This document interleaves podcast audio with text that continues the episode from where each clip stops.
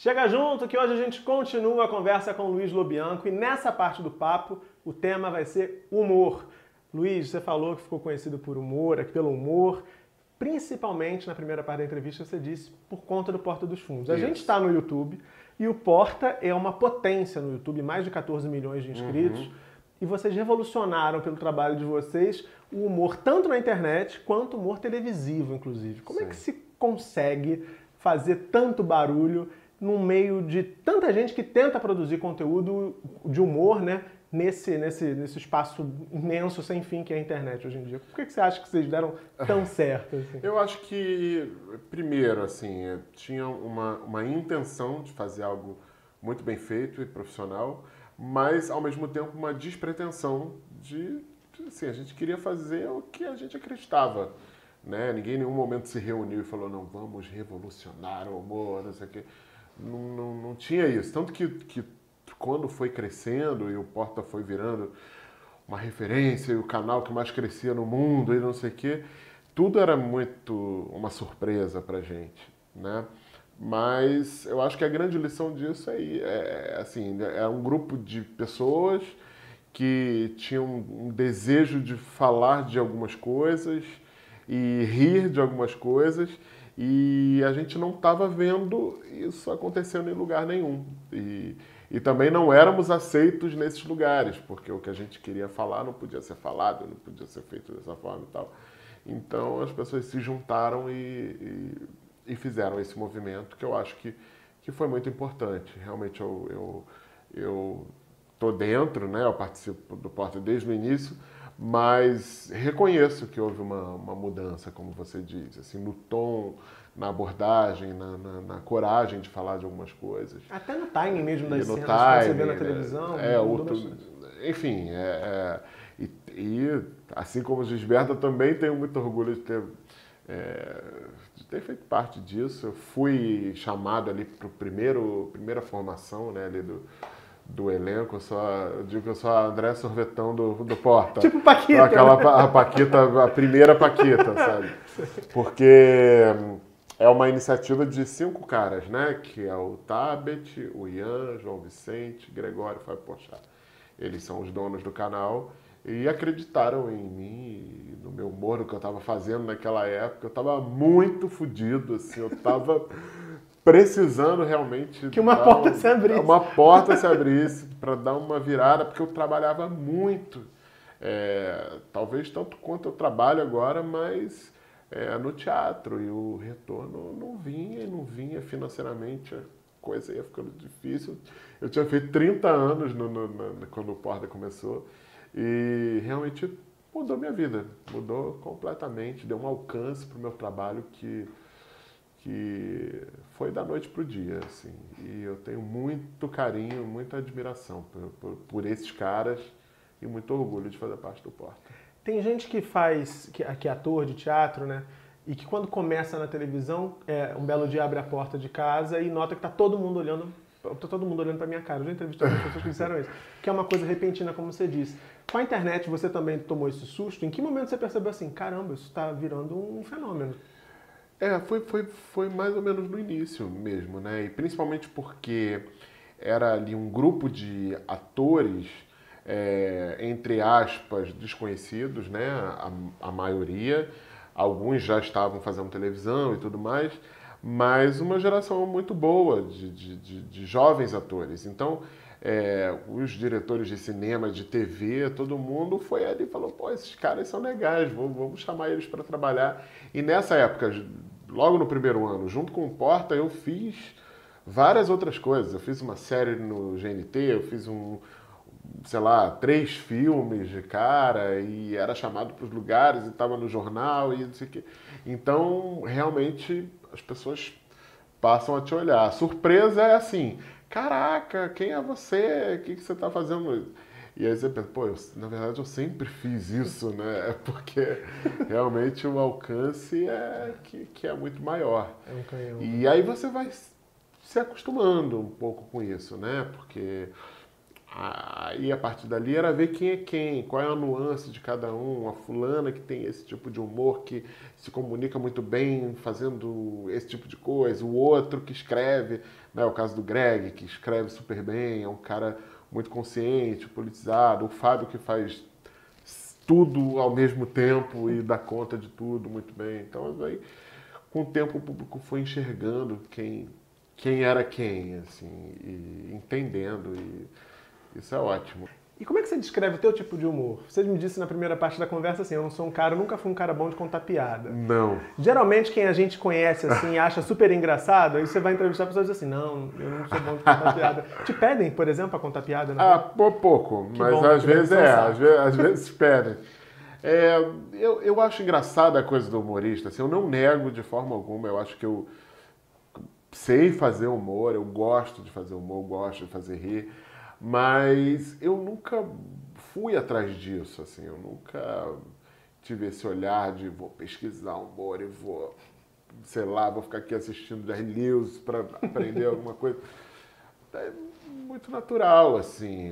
Eu tive uma infância muito difícil, assim, de, de, de perdas, sabe? De perdas muito próximas de pessoas da família e quase que trágica. E sei lá, acho que a gente, para lidar com algumas coisas, a gente começa a olhar o mundo por um outro viés, né? Então talvez tenha sido isso que aconteceu comigo. Eu sempre gostei muito de arte. É, para além do humor, eu sempre gostei de pintar, de, de escrever, de, de, de, filmar, sabe? Desde muito pequeno, sempre, sempre tive muita curiosidade. Eu acho que também o humor ele tem a ver com isso, né? Todo humorista é um curioso. Eu acho que a última das coisas que um humorista tem que ser é engraçado na vida, entendeu? Eu acho que ele tem que ser um cara aberto e, e, e tem que olhar o, a tristeza do mundo e a tragédia de, de frente, assim, encarar de frente. E aí quando você fala assim, o humorista tem que ser um cara aberto, outra discussão que não é nova também e também às vezes fica até um pouco chata, é com relação ao limite de humor. Assim. Uhum. Uh, tem uma corrente mais, mais atual de, de, humoristas, de redatores, que dizem assim, olha, é, a gente não pode fazer um humor que reforce estereótipos, que reforce uhum. preconceitos, enfim. Tem outra, é, e eu disse mais nova, mas não estou falando de idade, estou falando uhum. de que, que, aparece um pouco depois. Tem outra que diz assim, não, tudo é humor, como dizia lá os Anísio, o humor tem dois tipos, engraçado e sem é, graça, é. e vamos embora para frente. Você se, se, se, enquadra em qual dessas, ou em, ou em, outra que diferente dessas aí? Eu, enfim, eu penso que é, a gente está hoje numa, num momento que a gente conseguiu levantar debates na sociedade que são muito importantes. E a gente tem que dar valor a isso. É, por exemplo, é, os os LGBTs. Há pouco tempo atrás era GLS. Há pouquinho mais de tempo atrás era tudo viado, entendeu? E hoje a gente sabe que não. A gente sabe que cada um tem a sua luta, cada grupo representa uma coisa. Então hoje quando eu vejo uma piada é, que reforça esse estereótipo e é pejorativo e tal, eu acho um horror, entendeu? É, eu acho que, que, é, é, que bom, ah, tem gente que fala, né, ah, tá chato, hoje não pode falar de nada.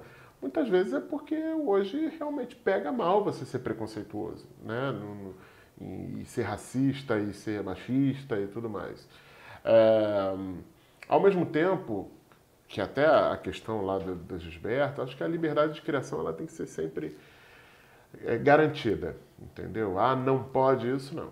Pode tudo o que vai, o que vai ter, é, gerar aproximação e, e vai trazer o público para você ou não e tal, é o seu bom gosto, a sua inteligência, a sua percepção das coisas. E a mais. forma como o público vai é, é, é, interpretar, perceber aquilo que você está propondo exatamente, também. Né? Exatamente. Porque no momento, como você disse, assim, que a sociedade amadurece tanto e passa a exigir seus direitos, que a gente está falando de privilégio, a gente está falando só de direitos, né? É. Direito a respeito, direitos humanos, enfim é, é, é, é, de se pensar assim, olha, não, não é bom, muito bem apropriado que você apresente esse tipo de conteúdo. Eu, eu adoro, por exemplo, piada politicamente incorreta, entendeu? Eu acho ótimo, acho que os americanos fazem isso muito bem o tempo todo e não tem mimimi e tudo mais, eles são muito, tem uma relação muito saudável com isso. Mas talvez a sociedade americana já tenha passado por um momento que a gente está passando agora, que é botar todo mundo para fora do armário, entendeu? Botar então, tá, os grupos, as minorias estão saindo do armário, mas os babacas também, entendeu? Então a gente está meio que se reconhecendo e é bom ter muito cuidado nesse momento. E a gente descobriu que tinha era armário cheio de babaca. Né? Tem, nossa, pô. Como tinha. Tem de, de, armário babaca. E tem, tem uns aí que estão dentro do armário aí. Também. Agora vamos falar do buraco da lacraia. Vamos deixar o armário para lá. Você participa desse coletivo já há quanto tempo, Luiz? São seis anos também. São seis anos. Eu já tive lá, comemorei um aniversário uma vez. Lá. Ah, é? É, foi muito divertido. E aí eu lembro que nesse dia, um do, do, dos atores em cena uh, resolveu falar da, de que tava, tinha ido ao comércio popular para comprar itens para o cenário ou para o figurino e uhum. tal. A gente vai para o buraco e nota assim, é glamour zero. E muito engraçado, espetáculo uhum. maravilhoso. Em que medida, assim, você começou lá antes desse, desse estouro do Porta? Foi mais ou menos ao mesmo tempo? Foi antes. Foi no mesmo ano, mas foi um pouquinho antes. Acho que uns seis meses antes, por aí. E o que, que te encanta, assim, que você se mantém lá e dá para notar quem segue o Luiz no Instagram, eu sigo já há tempos, percebe que você é apaixonado por aquilo ali. Eu adoro, eu adoro. O Buraco, ele é uma, como você falou, é uma, um coletivo de atores é, que criaram, somos cinco atores, criamos aquele espaço. É uma boate, um inferninho aqui na Lapa. A gente pegou a sexta-feira para ser um dia de criação. E, enfim, naquele momento, era aquele, aquela época da minha vida que eu estava muito fodido antes do Porta e muito me sentindo muito inadequado nos lugares, sabe? Tanto na, na, nas grandes é, produções, quanto nos teatros da prefeitura, que eu não conseguia colocar meus projetos e, e, enfim, outras companhias de teatro que faziam um teatro que não era muito a minha cara e tal. E também no humor, eu falo, não, não quero mais fazer esse tipo de humor, acho que a gente tem que avançar e tudo mais. E aí a gente se reconheceu, né, esse grupo de atores, a gente vivia aqui na Lapa jogado aí na, nas esquinas, tomando cerveja e cantando no, no karaokê. E uma hora a gente falou, pô, a gente tem que fazer isso, entendeu? A gente tem que fazer esse humor da cerveja gelada, do karaokê, da, da, da lapa, da, da do, do, do, cabaré, porque essa é a nossa verdade. Começamos assim como o Porta, muito sem pretensão de, de era no início para fazer quatro apresentações só, não, não teria mais, e a gente está há seis anos fazendo. E a gente foi se reconhecendo assim como realmente um, uma força política da cidade. Assim, é muito carioca o Buraco da Lacraia. É tem um espírito muito carioca que eu acho que está sendo um pouco roubado da gente, né? Assim, pela a violência, a má administração, né? Enfim, a irresponsabilidade do, do, do, dos, dos, dos, prefeitos, dos governadores que passaram nesse, nesse período todo.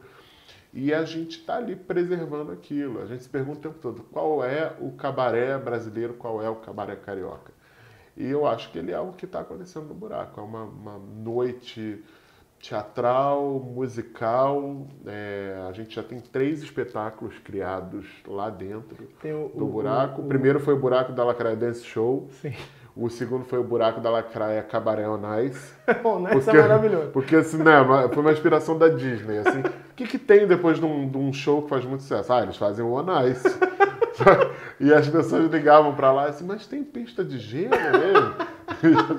tem, aguarda que uma hora. Vem, vem, vem. E tinha uma hora que a gente pegava um monte de gelo e jogava, assim, umas cubas de gelo e jogava no, no pau. Traz esqui que tem. A gente fez o Opera House. Sim. É, e agora, em abril, a gente vai estrear um show de repertório com o nosso melhor dos seis anos já. The Best of. The Best of Buraco da Lacraia, o Buraco da Lacraia Deja Vu. Muito bom. Muito é, bom. E eu amo por isso, porque eu acho que minha essência tá muito ali, assim, é um teatro, o tipo de teatro que eu acredito, eu, eu, a gente faz tudo, desde costurar, fazer um cenário e comprar coisa no Saara, divulgar, fazer o um flyer. Segunda-feira agora eu estava lá fazendo as fotos pro, pro, pro show novo e, e acredito muito nisso, né? Eu acho que às vezes a gente começa a ficar muito conhecido e aí tem essa coisa das produções que vão te tratando assim, o ator, cuidado, ele quebra, ele é de louça, ele é de vidro. Carrega o e guarda-chuva você fica muito confortável e o ator não pode ficar confortável. O ator tem que ser provocado, né?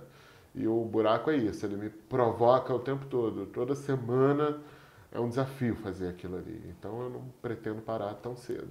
Isso é bacana que você acaba de falar, de, de como esse início numa trajetória de, de mais sucesso, mais popularidade, talvez, Uhum. como é que isso às vezes pode confundir a cabeça do profissional. né? Muita gente Uhum. que começa, ah, que escolhe o teatro como carreira, como trajetória, começa sonhando com o glamour, com a É. televisão, com a fama, com, com a capa de, de revista, com as fotos nos sites, enfim. E como você já mostrou pra gente aqui, isso até chega rápido para uma minoria, Uhum. mas para a maioria é muita ralação e tem gente É. que nem conhece esse universo, apesar de ser muito talentosa e ser bem sucedida na sua área. né? Não tem essa fama. É.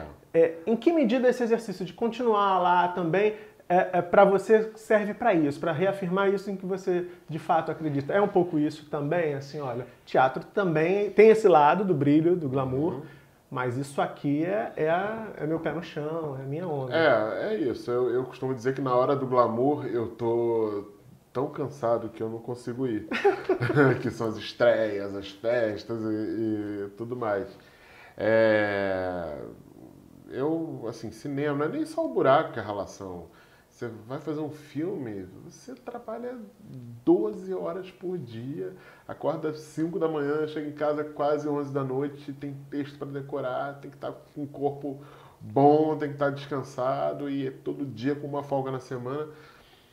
É, não tem glamour nenhum, sabe? Não tem glamour nenhum, mas por outro lado, você ter a satisfação de um, um trabalho bem realizado, com uma equipe boa, é, o reconhecimento do público, as pessoas te cumprimentando e sendo tocadas por aquilo, isso é glamouroso, né? Isso é legal, isso que, que, que move.